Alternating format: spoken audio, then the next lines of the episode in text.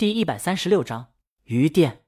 从江阳心里传来的音乐很好听，在两声清幽的钢琴键响起时，就像在空谷之中，一朵幽兰绽放，暗香在山谷中飘荡。渐渐，这声音盖过了现场的声音。音乐中间有两声空灵，如空寂大海之中海鸥扶摇直上的轻唤，如梦似幻。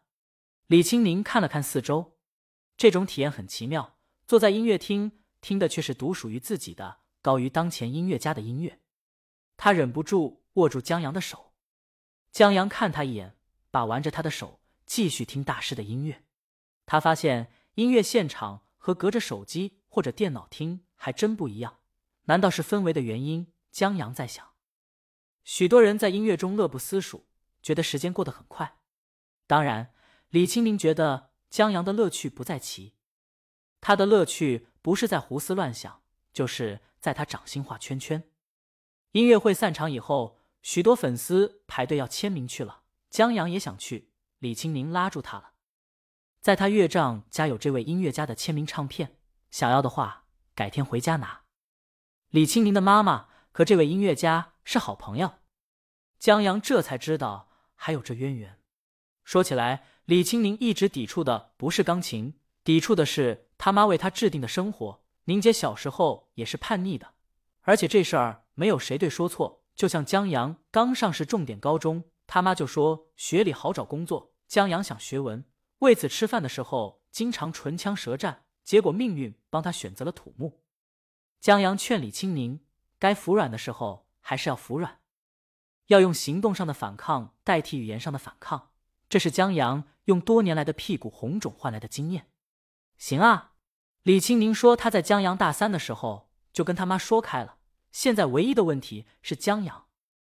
他手挽住江阳，我服个软，千万别。江阳忙纠正，刚要说话，后面有人叫青宁。他们这会儿出了音乐厅，停下脚步回头去看，一对男女快步走过来，女人正向他们招手。江阳先看了男人一眼，年纪三十左右，戴着金丝边眼镜，穿着笔挺西。哎，这西服不错。江阳在想，他是不是也整一身西服去？我穿上西服肯定帅。那肯定。李青宁看着女子，想了一会儿，终于不确定的说：“岳云。”岳云很高兴，是我。他高兴的向李青宁抱过来。李青宁他抱了抱就分开，差不多行了。我家这位在旁边看着呢，他可是个醋坛子。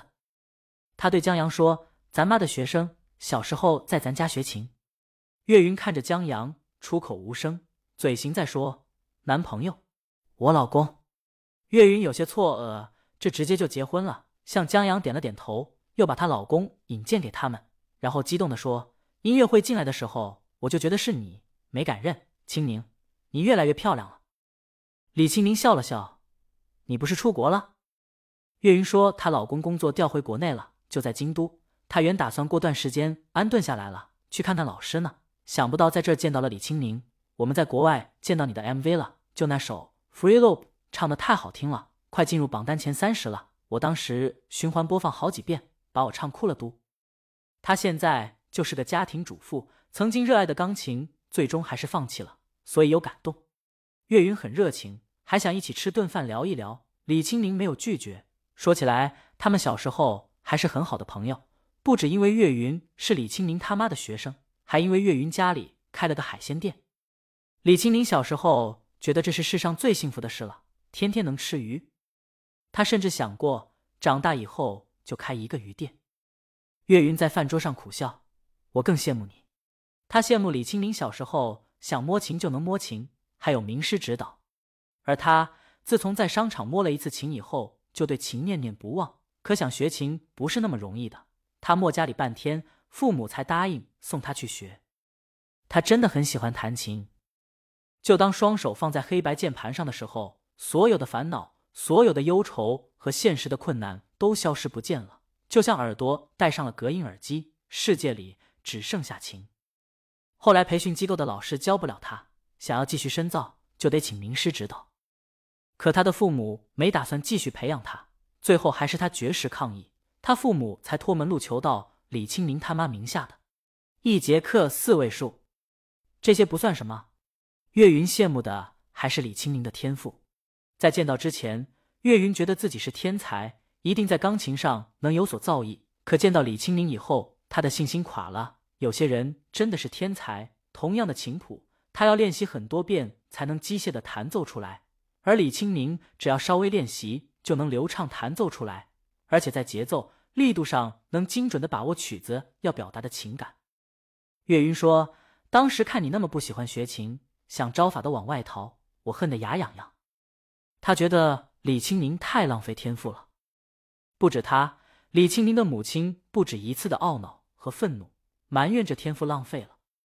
江阳很能理解他岳母，这感觉就像明明是打枪的天才，玩 CSGO 天下无敌，眼看着振兴 CNCS 就在此子身上了，此子却沉迷于打僵尸。话说回来。在打枪这方面，江阳觉得他老婆是有天赋的。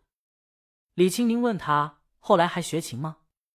岳云苦笑：“天赋不够，又耽误了学业，没有考上好的大学。原本打算去国外音乐学院继续深造的，但学费太贵了，而且……”李青宁问：“你父母不同意？”岳云摇头：“他想放弃了。”在见到李青宁的变态后，他觉得站在钢琴之巅的那些人。必然都是李青宁这样天才，他这种普通人只能是路上的尸骸。他父母反而不同意。他爸说：“云啊，以前爸妈不想让你学琴，是知道这条路有多艰难。可你这么多年都坚持下来了，还有你弹琴的样子，真的很好看。我知道，我知道，你不是天才，我不是天才，我们都不是天才，我们就是普通的不能再普通的普通人。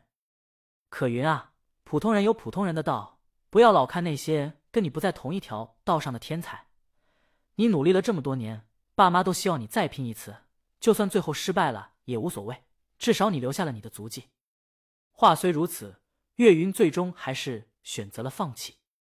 他承受不起在自己最喜欢的东西上始终追不上那些人，从而留下沉重的挫败感。不过，他现在后悔了。